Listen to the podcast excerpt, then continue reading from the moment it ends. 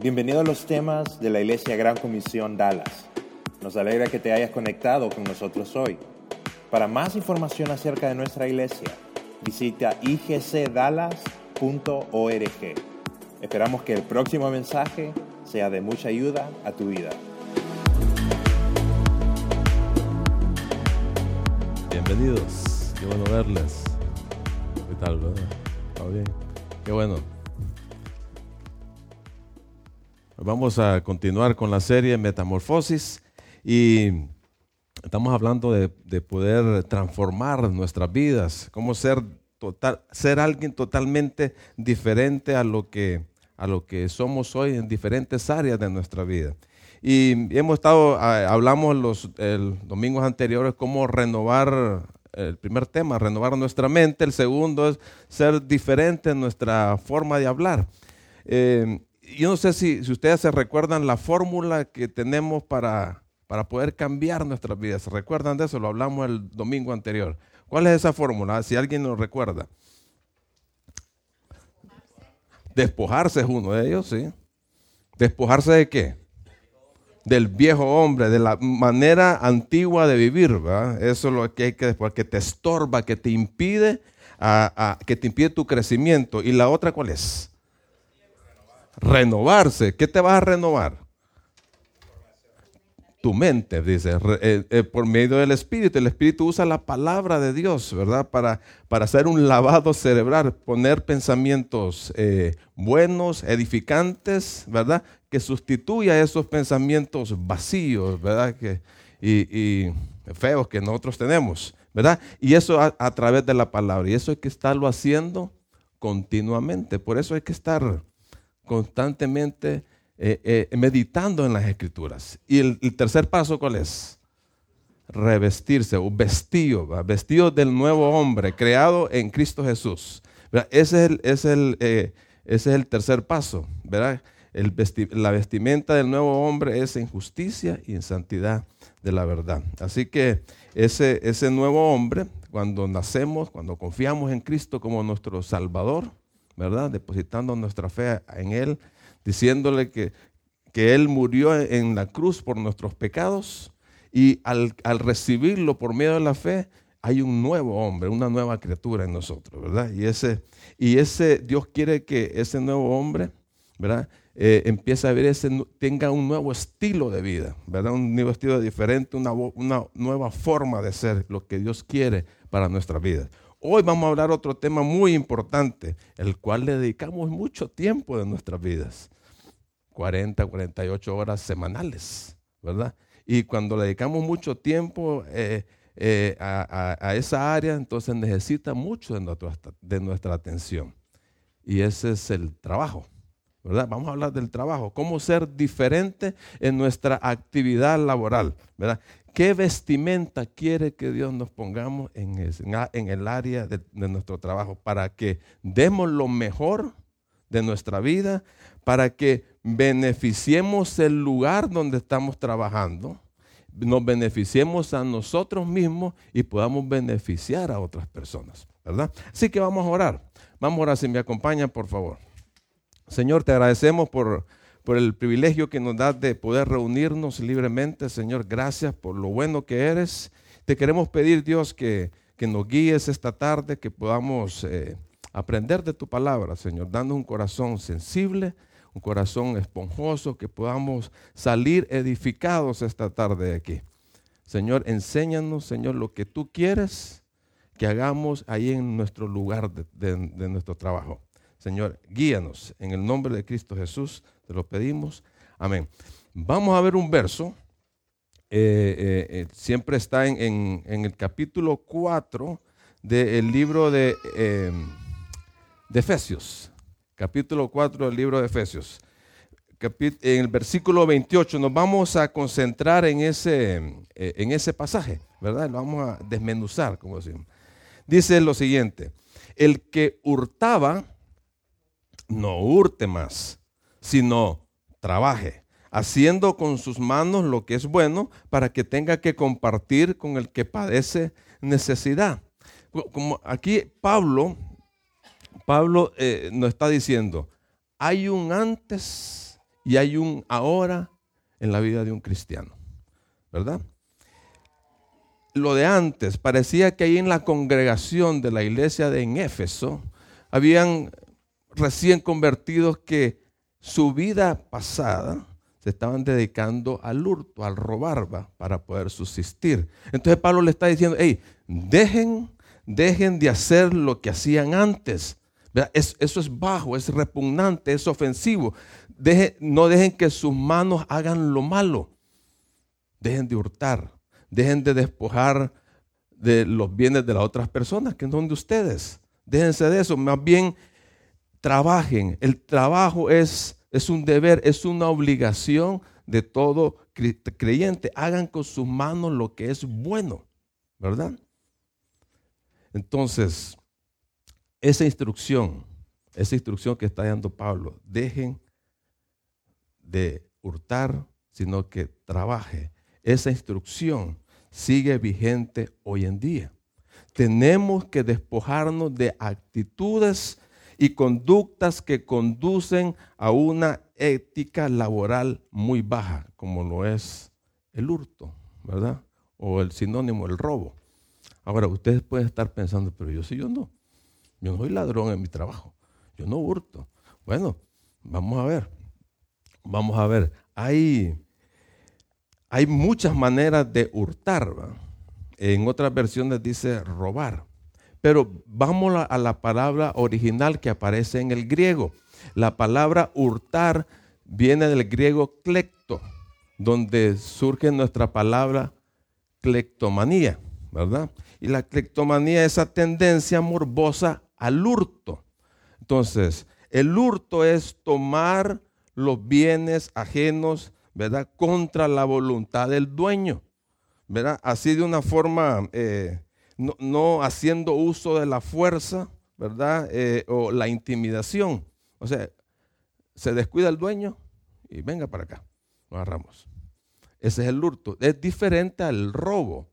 Al robo, el robo este, te pongo una pistola y me das lo que tienes, me das la cartera. Eh, es algo con violencia. Eh, estás intimidando a una persona. Entonces, hay, hay una diferencia de hurtar y robar, ¿va?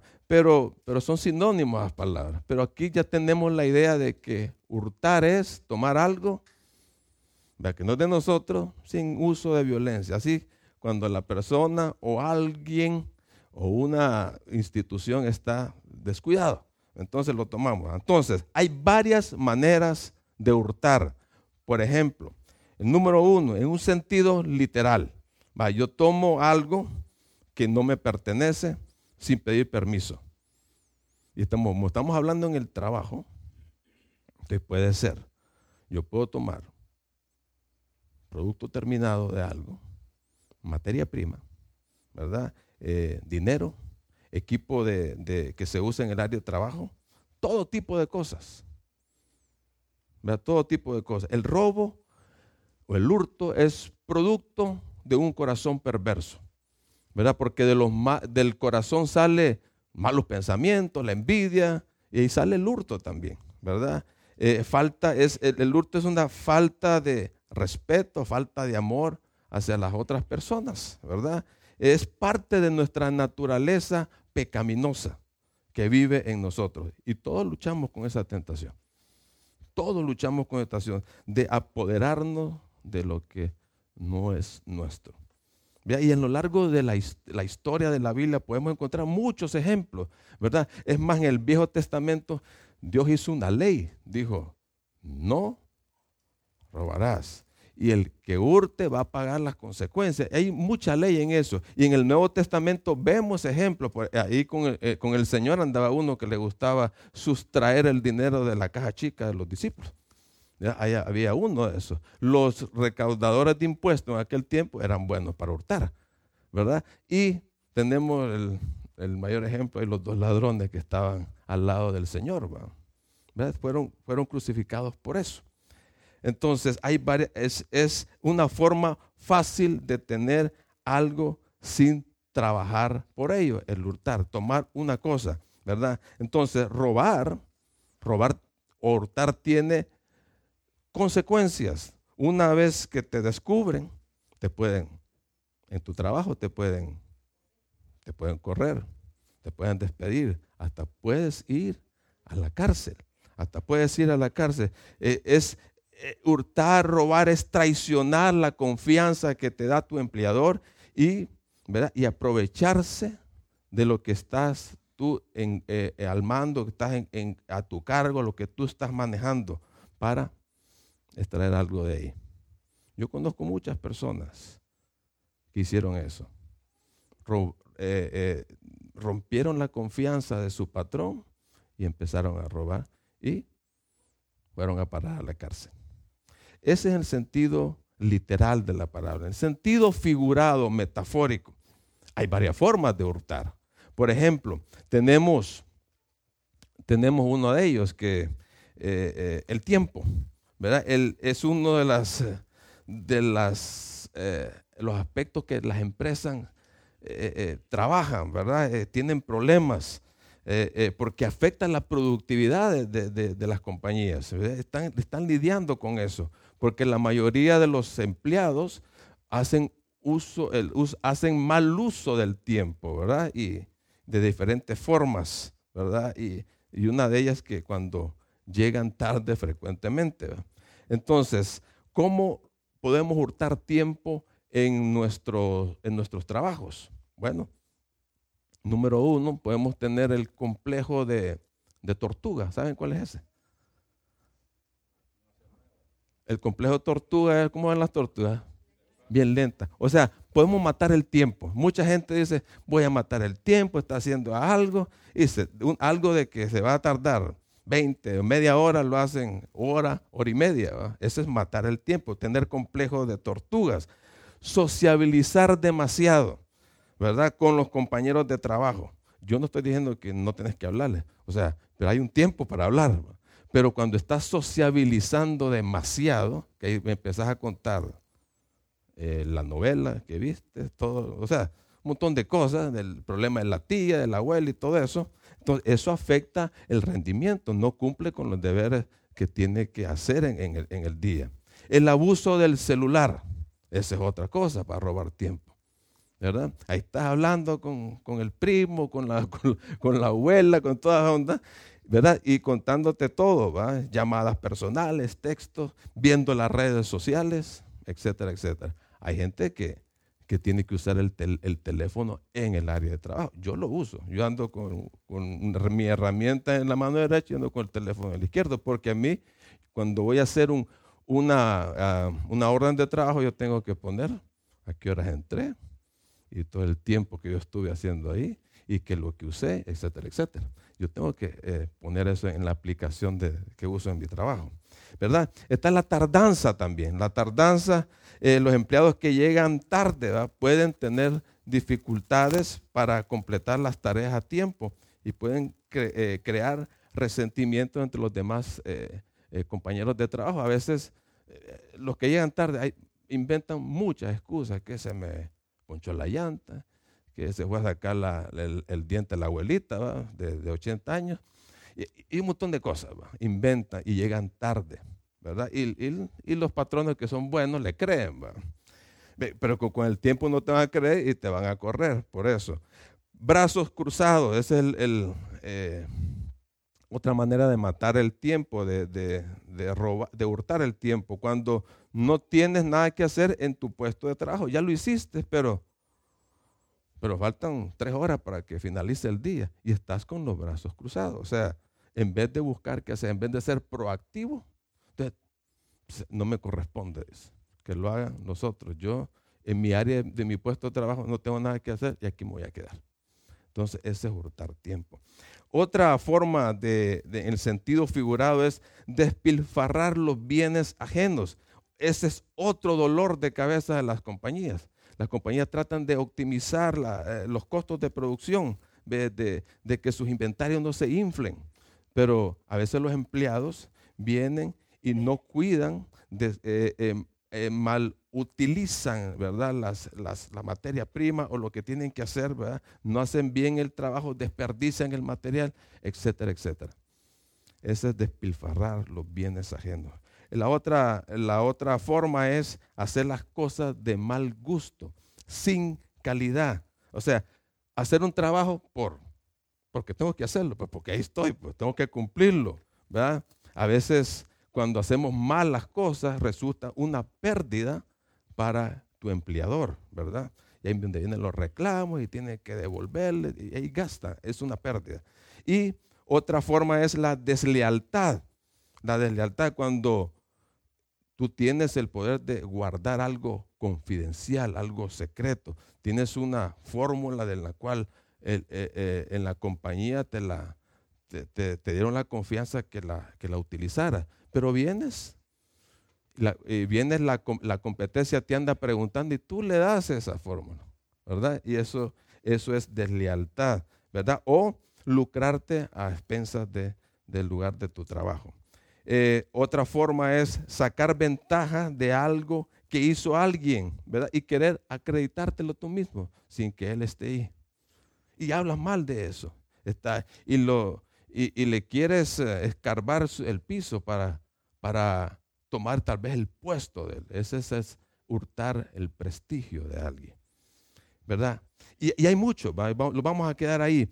Pero como tú eres en tu trabajo, estás sumándole algo bueno de ti o estás sustrayéndole algo para tu beneficio? ¿Cómo eres tú en tu trabajo? Ahora, ¿qué es lo que contribuye al hurto? ¿A qué se debe ese tipo de conducta indecorosa? Hay dos razones. Vamos a verla una por una. El número uno es la pereza. La pereza, la ociosidad. Una persona perezosa rechaza o no tiene interés en el trabajo o carece de voluntad para dedicarse a sus obligaciones. La pereza te lleva a tener diferentes actitudes negativas. Estás en el trabajo, puedes estar en el trabajo, pero como no tienes interés, no te gusta trabajar, ahí está con una mala actitud. Entonces, ¿qué es lo que hace una persona pues, eh, perezosa? Empieza a perder el tiempo, empieza, no le interesan las cosas que está haciendo, las hace mal, ¿verdad? Desvalorizan tanto el trabajo que exaltan el, el relajamiento, estar tranquilo. Le gusta, le gusta hacer nada. Eso es lo que le gusta. Le gusta hacer nada, le gusta la diversión, estar chabacaneando con otros. Pero hacer lo que tiene que hacer, no. Dice Proverbios, en el capítulo 21, versículo 25, dice lo siguiente, por mucho que desee, el perezoso acabará, acabará en la ruina, porque sus manos se niegan a trabajar. Dice, están, el perezoso está deseando, está anhelando algo, se las pasa todo el tiempo soñando que quiero esto, que quiero el otro, y esto y el otro. Entonces, ¿cómo van a obtener todo lo que desean si no quieren trabajar, no tienen interés en trabajar? Entonces, el que no trabaja se va a la ruina, se va a la ruina, te lleva a la pobreza, estás acabado, ¿verdad? Y no va a comer. Entonces, esas son las características de un perezoso. Es codicioso, pero no hace nada. No le gusta trabajar. Los perezosos siempre quieren obtener algo. Quieren estar del lado de aquellos que les gusta meter la mano, lo de recibir. ¿Verdad? Otro pasatiempo preferido del perezoso es dormir. Le gusta dormir. Mucho. Dice Proverbios 19:15. Los perezosos duermen profundamente, pero su ocio los deja con hambre. Los deja con hambre. Los, perezosos padecen de hambre. o sea, como no tienen dinero, entonces, pues no quieren trabajar. La pereza te lleva a la pobreza y la pobreza te lleva a hurtar.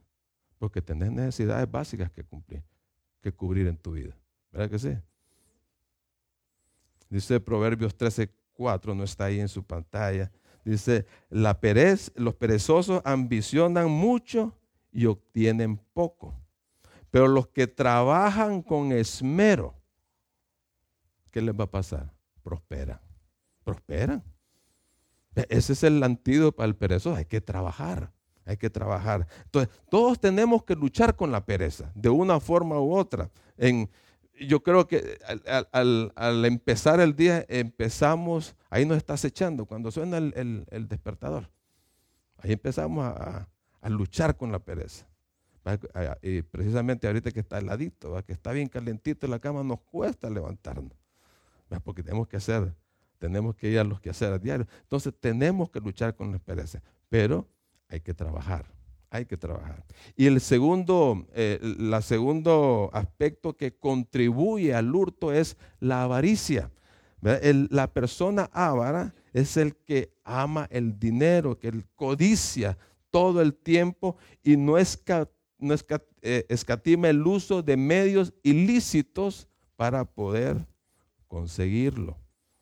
Proverbios 28, 22 dice, los ávaros tratan de hacerse ricos de la noche a la mañana, pero no se dan cuenta de que van directo a la pobreza. O sea, tienen una ansia de, que, de hacerse ricos rápidamente usando medios ilícitos. Pues en el, pueden, en el trabajo pueden hacer negocios, ¿verdad? Así a escondidas, usando las cosas, usando el medio eh, de, la compañía, ¿verdad? Se pueden aprovechar de eso. Así que la, escritura nos dice que las costumbres de nosotros, los creyentes, deben ser sin avaricia. Hebreos 13:5. Sin avaricia, sin amor al dinero, ¿verdad? Estar contentos con lo que uno tiene, porque sabiendo que el, que el Señor no, no, nunca nos va a dejar y nunca nos va a desamparar. Así que lo que hay que despojarse, usando la fórmula, ¿qué es lo que hay que despojarse? De la pereza y la avaricia, que, son actitudes que conducen al hurto, ¿verdad? Ahora, ¿qué es lo que hay que hacer? Siguiendo con el, verso Efesios, de, Efesios 4, 28, la orden del apóstol es, dejen de robar, dejen de robar. Y en lugar de robar, de hurtar, tienen que trabajar. Usen sus manos para algo bueno.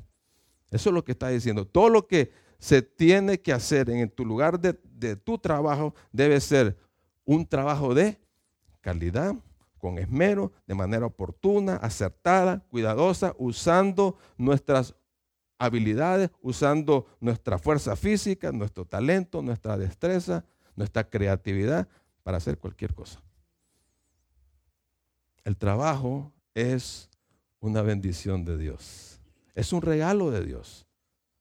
Dice Eclesiastés 5:19, también es algo bueno recibir riquezas de parte de Dios y la buena salud para disfrutarlas. Disfrutar del trabajo y aceptar lo que depara la vida son verdaderos regalos de Dios. Qué bonito de pasar. El trabajo es un regalo de Dios, es una bendición de Dios y debemos de sentirnos satisfechos, contentos, poder disfrutarlo, estar agradecidos, ¿verdad? Porque es la manera en que Dios viene y te provee a ti y a toda tu familia, ¿verdad? Independientemente del tipo de trabajo que estés haciendo, ¿verdad? Ya seas de recoger basura, de, de pelar papas, de, este, un trabajo de oficina, de dar clases, de, eh, estar eh, destapando inodoro, etcétera, etcétera. ¿Verdad? Gracias a Dios tenemos un trabajo, es un privilegio, es algo digno de lo que estamos haciendo.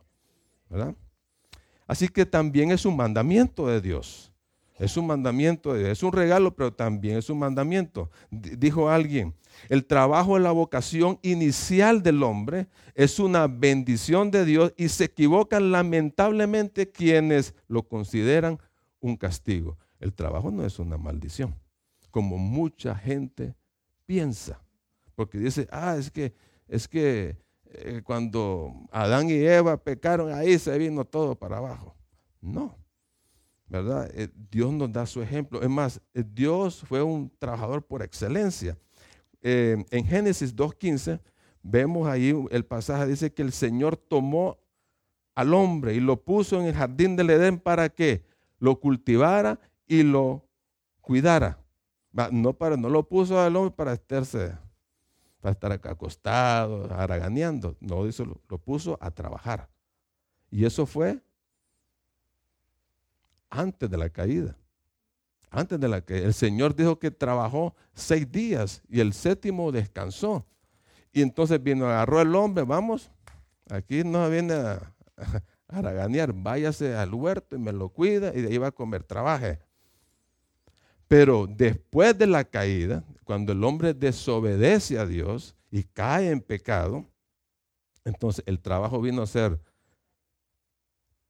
duro vino a ser duro, el trabajo se volvió más difícil, agotador, complicado. Por eso es que tu trabajo y el mío no es nada fácil.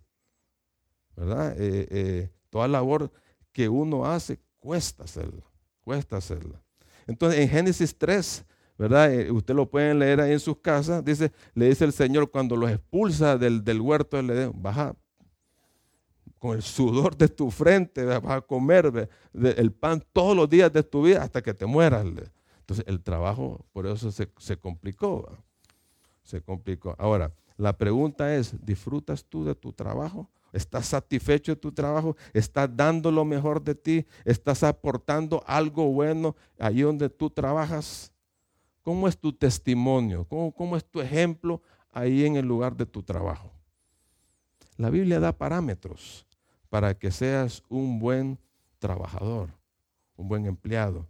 La vestimenta de un cristiano en el trabajo te lo da las escrituras. Cómo ser diferentes en tu trabajo. Y vamos a ver unos pasajes ahí. Está en Colosenses capítulo 3. Es el, paralelo de Efesios. Eh, Efesios 3, versículo 22 al 25. Dice lo siguiente. Leámoslo. Siervos, obedezcan siempre en todo, en todo, dice, a sus amos, a sus amos terrenales, incluso cuando no los estén mirando. Porque más que agradar a la gente, lo que les debe importar es trabajar honestamente por respeto al Señor. Cuando hagan cualquier trabajo, dice, cualquier trabajo, háganlo de todo corazón, como si estuvieran trabajando para el Señor y no para los seres humanos. Recuerden que ustedes van a recibir la recompensa del Señor que Dios le, prometió a su pueblo, pues ustedes sirven a Cristo el Señor. Recuerden que todo el que haga lo malo será castigado y que el Señor trata a todos, a todos por igual. Ok, en la época de Pablo eh, había esclavitud. Eh, eh, estaba el imperio romano y casi la, un buen porcentaje de la población eran esclavos. Entonces, los esclavos eran comprados en el mercado por sus amos, ¿verdad? Y estos tenían, tenían derecho de, de toda su vida, ¿verdad? Algunos esclavos y amos se convirtieron al cristianismo. Y claro, lógico, eran hermanos en Cristo, ¿verdad? Y en la iglesia, iban a la iglesia juntos, y en la iglesia eran iguales, no habían distinción entre ellos. El hermano tal, le decían al esclavo, y el hermano fulano, el amo, todos hermanos. Pero en la casa, cuando ya se iban para su casa, la cosa cambiaba. Los que eran esclavos estaban obligados, ¿verdad?, a someterse a las responsabilidades con sus amos, ¿verdad? Y Pablo empieza exhortando a los siervos, a los esclavos, ¿verdad? porque las dificultades venían mayormente de ellos, porque no querían hacer las cosas bien. No querían hacer las cosas bien, ¿verdad? Claro que no hay esclavitud en nuestros tiempos, pero los principios que vamos a ver aquí son, son para todos, ¿verdad? Son para todos. Cuando el texto habla de siervos o esclavos, eh, lo vamos a explicar a los trabajadores, a los empleados, ¿verdad? Eh, y aquí vamos a encontrar, encontrar tres principios. El primero que le dice a los empleados, número uno, obedezcan a sus patrones o a sus jefes. Tienes que obedecer a tu empleador. Es el número uno. Es muy amplio esto, pero vamos a ver algunas cosas. El verbo griego que traducido eh, obedecer significa literalmente poner el oído por debajo de. O sea, presta cuidadosamente atención a lo que te dice el jefe y hace exactamente lo que te manda hacer. Ups. Hay una excepción a esto. Si el jefe te dice algo que va en contra o que la Biblia lo condena, tenés todo el derecho de, desobedecerle. Solo en ese caso, ¿verdad? Solo en ese caso. Así que tenemos que seguir las instrucciones que nos dan nuestros jefes en el trabajo, haciéndolo con mucho respeto, con mucha honra. Aunque no te corresponda en el puesto de tu trabajo, y te dice algo tu jefe, anda, haceme tal cosa, tenés que ir a hacerlo. Tenés que ir a hacerlo. La obediencia es en todo tiempo, sea que esté el jefe delante tuyo o que se vaya a almorzar. Tú tienes que obedecerlo en todo, en todo tiempo, ¿verdad? Eso tiene que ser una obediencia sincera. Te pregunto, ¿qué tanto estás obedeciendo a tus jefes en tu trabajo? Primera de Pedro. Primera de Pedro 2.18. Hay jefes que son, que son duros de tratar, ¿va?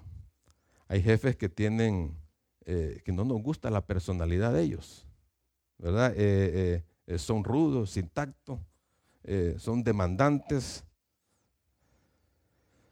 te dicen cosas absurdas en tu trabajo, lo que tienes que hacer. Y te insiste, anda a hacerlo, aunque tú dices, no, como que no va en lo que, no, anda a hacerlo.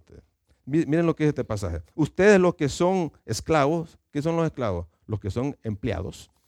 Deben someterse a sus amos con todo respeto. Hagan lo que ellos les ordenan. No solo si son bondadosos y razonables, sino también si son crueles. Hasta eso hay que obedecer.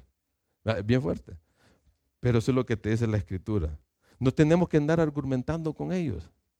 No tenemos que andar murmurando. No tenemos que hablar mal a sus espaldas, que ese es una bestia. no sirve para nada. Es tosco. No tenemos que andar diciendo eso, aunque no sea la persona ideal, si te, te cae bien o te cae mal. Hay que respetarlo y servirles de buena gana, con la motivación correcta. Tenemos que reconocer también que nuestro máximo jefe, ¿quién es?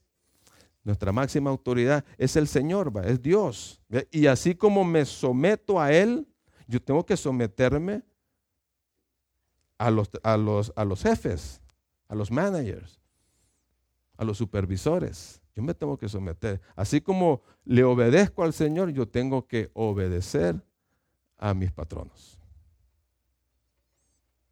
Puede ser el peor jefe del mundo, pero aún así el trabajador, el empleado, tiene que agradar primero al Señor. De esa forma lo va a tener que obedecer. Pero puedes decir, mira, es que vos no conoces a mi, a mi patrón, no lo conoces, es un déspota, me trata mal, me grita delante de la gente, me ofende, me humilla, es, además es corrupto. ¿Cómo voy a obedecerle a este tipo? Puedes decir.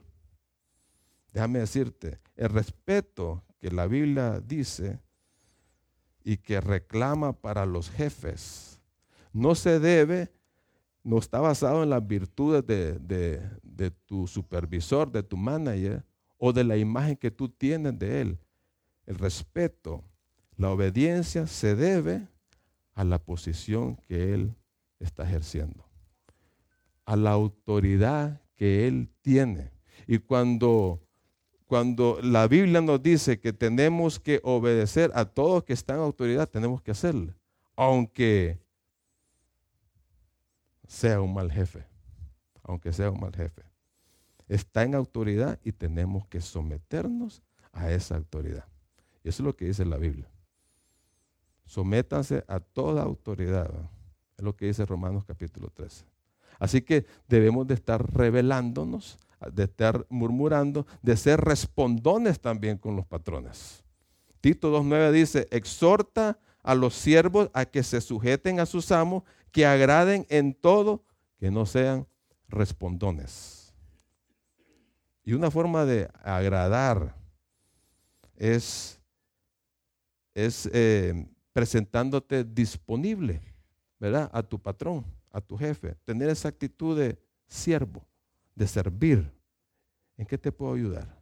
¿En qué, qué más puedo hacer? ¿Qué quieres que, que tú hagas? Esa debe ser la actitud. Esa debe ser la actitud. Si no estamos obedeciendo al jefe, estamos desobedeciendo a Dios. Y eso puede traer consecuencias, ¿verdad?, para nuestra vida. Además, si no obedecemos al patrón, te pueden despedir del trabajo, ¿verdad? Ese es el, primer, eh, el primer aspecto ahí. Eh, ¿Cómo ser diferente de tu trabajo? El número dos, sé honesto. Sé honesto. Dice, tenemos, dice el, el versículo 22, el que leímos anteriormente, tenemos que trabajar honestamente por respeto al Señor, decía el pasaje. La honestidad es esencial en el trabajo. Se necesita gente honrada. Las empresas están buscando gente honrada, gente confiable, gente recta, gente veraz, sincera, leal, gente que no sea tramposa. ¿verdad? Gente que no procure beneficiarse eh, eh, en el lugar de trabajo, que cuide las instalaciones, que cuide eh, lo que utiliza el equipo, el, equipo de trabajo, las herramientas como si fueran propias. Las, las empresas andan buscándose. Miren lo que dice Lucas 16, versículo 10 al 12. Si son fieles en las cosas pequeñas, serán fieles en las grandes. Lucas 16, 10. Pero si son deshonestos en las cosas pequeñas, no actuarán con honradez en las responsabilidades más grandes. Entonces, si no son confiables con las riquezas mundanas, ¿quién les confiará las verdaderas riquezas del cielo? Y si no son fieles con las cosas de otras personas, ¿por qué se les debería confiar lo que es de ustedes? Interesante pasaje. Sea cual sea el trabajo que tú tengas, es necesario mostrar absoluta honestidad, fidelidad, que seamos confiables para que seamos tomados en cuenta para cosas grandes, para cosas grandes. Si somos deshonestos, vamos a pagar las consecuencias, ¿verdad? Va a lastimar, nadie va a confiar en, nosotros. ¿Va? ¿Por qué? Porque puede ser que mentimos, puede ser que no cumplimos nuestros compromisos, usamos mal el tiempo, eh, eh, eh, somos fáciles de sobornar, se pierden las cosas que están a nuestro, a nuestro cuidado, no somos responsables. ¿Qué tan honesto eres tú en tu trabajo? Dios demanda honestidad aún en las cosas más insignificantes, las más pequeñas, las que uno parece que que no importara. Dios demanda honestidad en las cosas más pequeñas. Y número tres, la última. Haz tu trabajo con excelencia. Haz tu trabajo con excelencia. Dice el versículo 23, y todo lo que hagan, háganlo de corazón como para el Señor y no para la gente. Cualquier tipo de trabajo donde estés, ya sea en la oficina, en la fábrica, en la escuela, en tu compañía, en tu casa, en la iglesia, lo que estás haciendo, lo que estás haciendo con tus manos. Puede ser escribiendo un reporte, puede ser dando clases, puede estar pintando, puede estar empacando algún producto, eh, puede estar, eh, eh, como dice, trapeando, barriendo, entregando una carga, cambiándole aceite al carro, lavando platos, arreglando la casa, lo que sea, dice. ¿Qué es lo que hay que hacer? hacerlo de corazón, dice. Hacerlo de corazón. Ahora, ¿qué significa eso, hacerlo de corazón? Tienes que hacerlo con pasión, con esmero, con celo, con cuidado, con orden, con decoro, bien hecho, con prontitud, con eficiencia. Una actitud de excelencia para quién? Para Dios.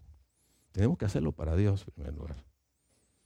Trabaja de tal forma como si Dios fuera el dueño de la empresa en que estás trabajando, como si Dios fuera tu jefe, como si Dios fuera tus compañeros de trabajo. Trabaja de tal forma. Tener esa conciencia que Dios te está viendo, que está ahí contigo, está presente, te vas a ahorrar las cosas, de hacer las cosas a medias. Eh, te vas a ahorrar de tener una actitud de murmura en lo que estás haciendo.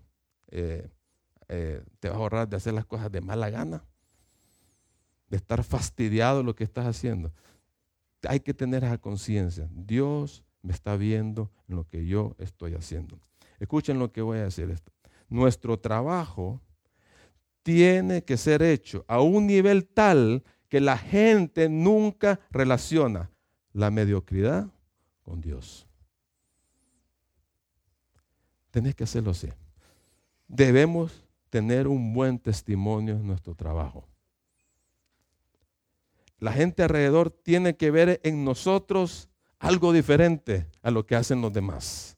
Tiene que ver eso. Que reconozcan que tú y yo somos hijos de Dios. Que reconozca, que lo mire, hey, este es un hijo de Dios. Este hace las cosas diferentes. Nuestro estándar debe ser la excelencia. Es ahí, el tope, lo de arriba. Debe ser excelencia, esforzarnos a hacer lo mejor, ser diligentes en lo que hacemos. Diligencia, diligencia. Tenemos que ser diligencias diligentes. Pero Proverbios 12:24 te lo dice, los diligentes dominan a otros. Los negligentes es todo lo contrario, son dominados. Pongamos el 100% de nuestra energía y capacidad en nuestro lugar de trabajo y Dios nos va a recompensar. Nos va a honrar. Nos va, tal vez pueda promovernos ahí en el trabajo vamos a ser galardonados, un aumento de sueldo, ¿verdad? Aunque sea 50 centavos, pero es un aumento. Un reconocimiento. Yo admiro a una persona eh, que tiene esa pasión, tiene esa diligencia por hacer las cosas. Estoy hablando de mi esposa. Le encanta, eh, yo, yo, la admiro a ella, le, eh, le encanta enseñar. Le encanta enseñar y tiene esa pasión por enseñar. Y se esfuerza y Dios la ha recompensado, Dios la, Dios la, ha la, reconocido ahí en lugar de tu trabajo. Y, es bueno, y es bueno, y, hay que hacerlo así. No es para que el Señor me recompense, sino que Dios te manda que seas diligente. Dios te sea que haga las cosas con excelencia. Trabajar como para el Señor nos da la satisfacción de hacer el trabajo lo mejor posible y estás hasta disponible para hacer aquellas cosas que los otros no quieren hacer, ¿verdad? Estás disponible para eso. Así que tienes que tener un buen testimonio ahí. Y un buen testimonio nos abre las puertas, nos da la autoridad de hablarles a otros del amor de Dios. ¿Sabías eso? Porque la gente va a ver, como les dije anteriormente, va, a ver que, hey, este, este es un hijo de Dios, este teme al Señor. Este, este, esta persona es congruente con lo que habla y con lo que hace. Las personas van a ver cómo eres. Eres diferente en el hablar y tienes una conducta laboral ejemplar. Eso te abre las puertas y eso hay que aprovecharlo. Cuando tú le vienes y te acercas a las personas, le empiezas a hablar del amor de Dios, de Jesús. Mira que Jesús murió en la cruz por ti. Ellos te van a escuchar. Se van a sentar contigo. les va a dar placer sentarse. Te van a respetar por la ética laboral que tienes.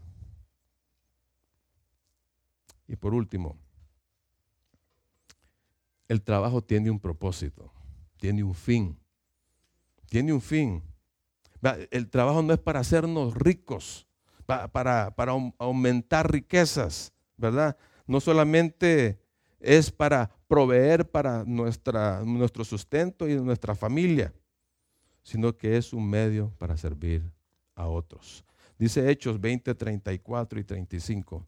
Eh, no está ahí en sus pantallas, Hechos 20, 34 y 35. Bien saben ustedes que mis manos me han servido para ganar lo que nos faltaba a mí y a los que están conmigo. Está hablando Pablo.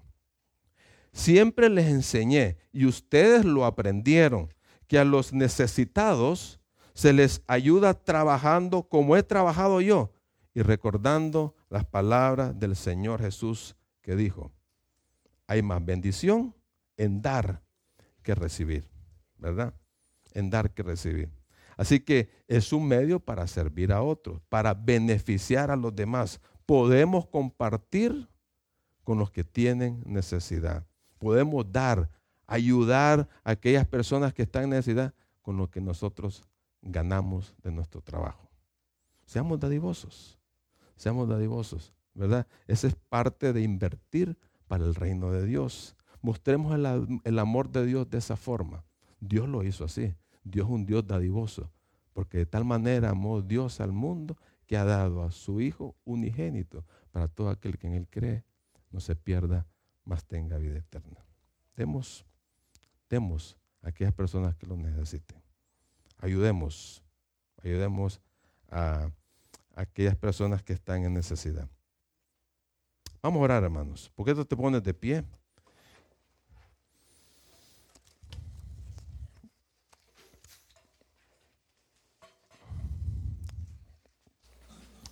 Y estás ahí eh, con tu rostro inclinado, en actitud de oración. Hazte la pregunta, ¿Cómo eres tú en tu trabajo? ¿Cómo eres? ¿Qué cosas tienes que despojarte? ¿De qué cosas tienes que despojarte? ¿Qué es lo que me está afectando eh, para tener un mayor provecho ahí en mi área de trabajo? ¿Qué es? Piensa, piensa. ¿Tú quieres ser diferente en tu, en tu vida laboral? ¿Qué es lo que tienes que hacer?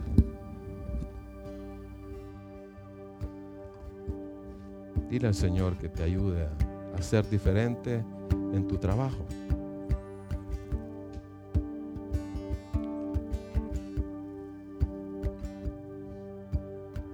Señor, aleja, ayúdanos a alejarnos, Señor, de la avaricia, de la codicia, de ser perezosos, Señor, en, toda, en todas nuestras áreas. Señor, eh, que podamos ser luz y sal ahí en nuestro trabajo, Señor que ayúdanos a, a someternos, a honrar a nuestros empleadores, a nuestros jefes, Señor, a respetarlos, a someternos a su autoridad, a seguir sus instrucciones, Señor. Ayúdanos a hacer bien nuestro trabajo. Señor, que tengamos esa actitud, esa actitud cada día, desde que nos dirigimos a nuestro trabajo, Señor, ayúdanos a hacer bien las cosas en mi trabajo. Porque queremos honrarte a ti. Porque queremos agradarte a ti, Señor. Señor, eh, ayúdanos a ser fieles ahí, a ser honestos, a ser eh, transparentes. Señor, ayúdanos a, a, decirnos, a decir no a esas tentaciones que llegan ahí de querer eh, tomar cosas, de usar cosas, de aprovecharnos de, de, nuestros trabajos. Señor, eh, que podamos ser diferentes, Señor. Queremos glorificarnos. Queremos, queremos